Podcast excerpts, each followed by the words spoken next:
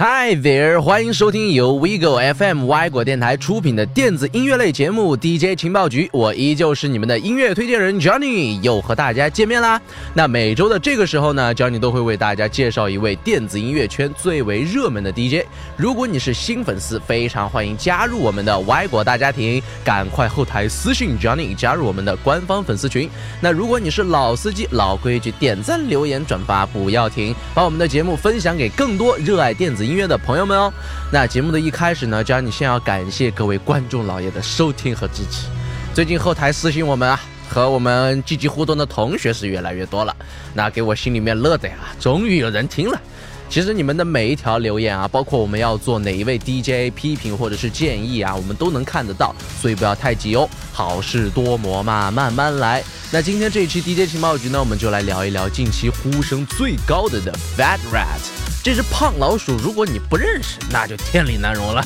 他就是 Island Walker，还有 Tofu，被网友称为电影圈入坑三大毒瘤的男人。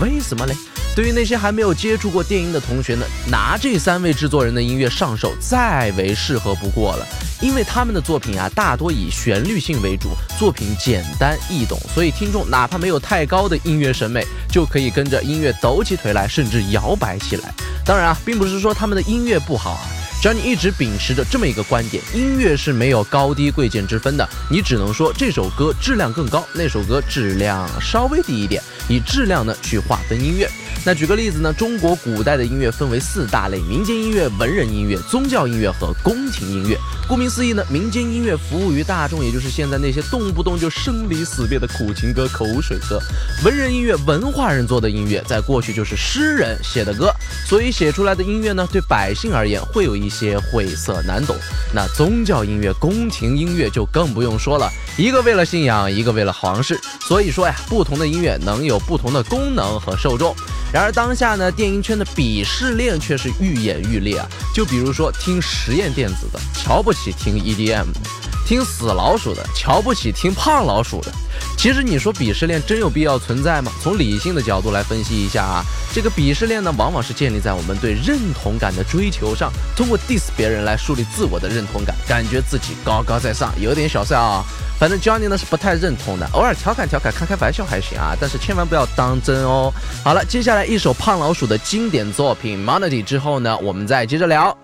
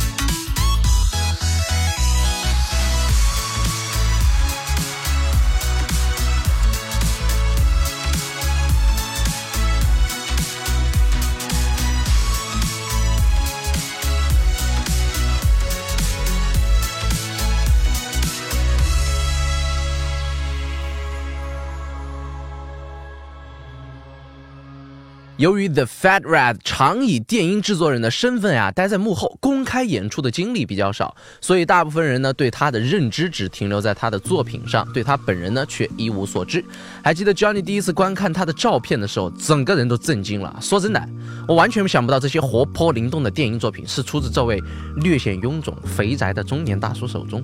本以为是像个小马丁啊、Alan Walker 这样的年轻小鲜肉，没想到等来的啊是一块老腊肉。哈哈没错。那那一九七九年的 The Fat Rat 出生在德国，掐指一算，今年也算是四十岁了啊，叫一声叔了，真不过分。之所以胖鼠呢这个能取得今天的成功，其实与德国的音乐文化息息相关。由于本身有着极强的古典文化背景，德国对于孩子的音乐教育非常的重视，不像我们现在的小学、中学的音乐课，给你看看视频，唱唱歌，划划水就结束了。在德国的音乐课上，你是真的能够学到东西的。所以胖鼠呢，从小便开始学习了钢琴和吹笛。虽然很难将德国人严肃严谨的性格和电子音乐联系到一起，但你不可否认的是，德国的确孕育出了啊众多优秀的音乐人，像 Paul van Dyk、Kraftwerk、Tangerine Dream 这些可都是殿堂级别的 producer。那胖鼠呢，也是在这些前辈的影响下走上音乐制作这条不归路的。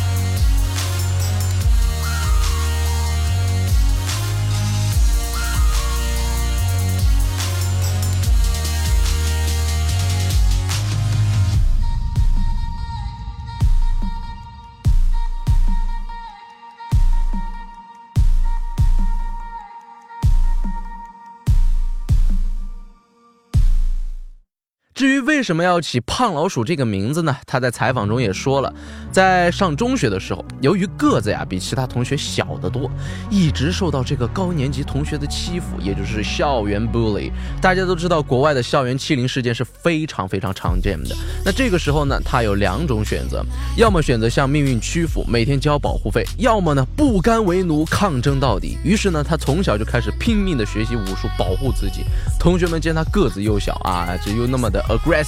那么的激进又凶猛，就给他起了一个 The Fat Rat 的绰号啊，而他也把这个绰号呢延续至今，用作了他的艺名。鲁迅先生说过，世界上最遥远的距离，莫过于我的音乐出现在你的游戏 BGM 里，而你却不知道我是谁。与 Tofu、Alan Walker 一样啊，胖鼠的音乐走的是俏皮活泼的清新风格，作品呢主要以 Melodic House、Glitchy Hop 为主，因此他的作品被广泛用作游戏操作的一些高能集锦的 BGM，像什么就是这些高能时刻啊，Highlight、秀你一脸啊，王者荣耀的高能时刻，blah blah blah 的。我们的胖老鼠啊，都是常客中的常客。那其实电子音乐和游戏呢，很早便结下了不解之缘。还记得上个年代的超级玛丽、魂斗罗吗？那个时候就开始采用 8-bit 音乐作为游戏的背景音乐了。直至今日，仍然有源源不断的制作人啊，以怀旧的名义往自己的作品里面融入了大量的 8-bit 元素，向经典致敬。那再来看看呢，近几年大火的几款网游，首先是被游戏耽误的音乐公司拳头公司。早在2016年呢，便以英雄联盟为主题推出了第一张电子音乐专辑 War Sounds。此后呢，他们又接连斥重金请来了 Z、Vice Town、棉花糖为 LOL 制作游戏电音，可以说全。拳头公司不仅在商业上取得了巨大的成功，而且彻彻底底的打开了电影圈和音乐圈合作的新大门。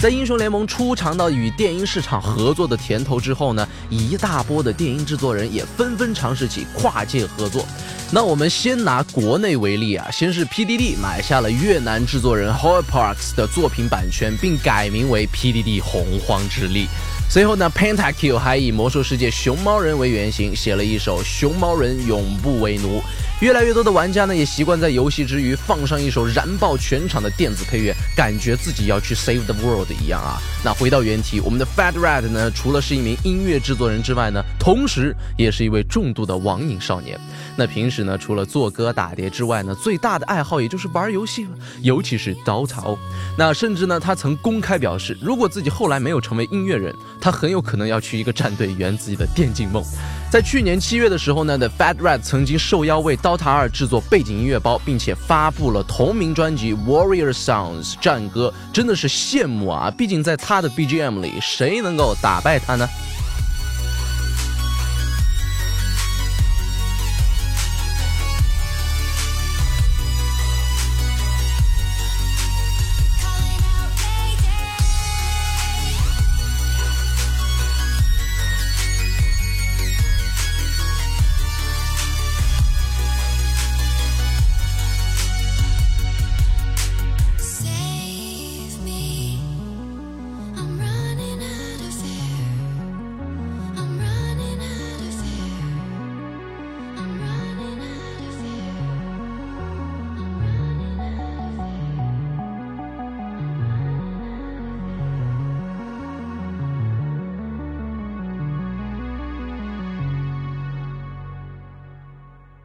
二零一六年，The Fat Rat 发布了我们现在听到的这首神曲《The Calling》，这支 MV 呢为他在 YouTube 上获得了高达五千六百万次的观看次数，这个视频也能够转化为三万美金的可观收入。原本呢该是一件非常开心的事情啊，然而在他屁颠屁颠准备向 YouTube 拿视频提成的时候，却被 YouTube 官方给拒绝了，理由竟然是这首歌的版权不是他的，而是被一家哥伦比亚的唱片公司 Ram。Jets 所有，只是因为这个公司在新歌发布三个月后呢，做了一个 remix 版本。想必胖鼠当时也是一脸懵逼啊！明明是我自己做的歌，钱却拿不到，版权还没了。于是去年十一月，胖鼠与 Ramjets 这个弟弟公司开始了一场旷世的拉锯战。胖叔非常生气的在脸书上说：“发生这种事情真的让我觉得很悲哀。这首歌花了我整整一个月的时间，我投入了无数的心血和钱在这首歌的创作上，到最后我却没有这首歌的版权。我一定会保护我自己的权利，和这个所谓的唱片公司。”抗争到底。那不得不说啊，只要你觉得这件事情还是相当恶劣的。试问你是这么一个制作人，你把音乐上传到网上，在一首歌火了之后呢，一家不知道哪旮瘩的公司跑过来通知你，不好意思，这首歌是我们的了，就因为我们做了一个 remix，然后什么收益啊、名气啊、好处啊，你都拿不到，拜拜了您嘞。那在这个时候，你也许没有像 The Fat Rat 的名声那么大，也许你没有足够多的钱去请律师替你打官司，那这个时候呢，你是不是非常无助呢？只能默不作声呢？那像胖老鼠的这件乌龙事件呢，也着实为我们敲响了警钟。必须得重视起音乐版权的问题。我们一直都在吐槽，为什么 Spotify、SoundCloud、Splice 这些国外的流媒体平台不来中国，却看不到我们对音乐版权的管理有多混乱。虽然近几年来的确已经改善了很多了，只有良好的版权管理机制呢，才能鼓励更多的音乐人持续的创新，创造出更好的作品，并从中受益，而不是随意偷窃他人的劳动成果，把那些真正的音乐人逼上绝路。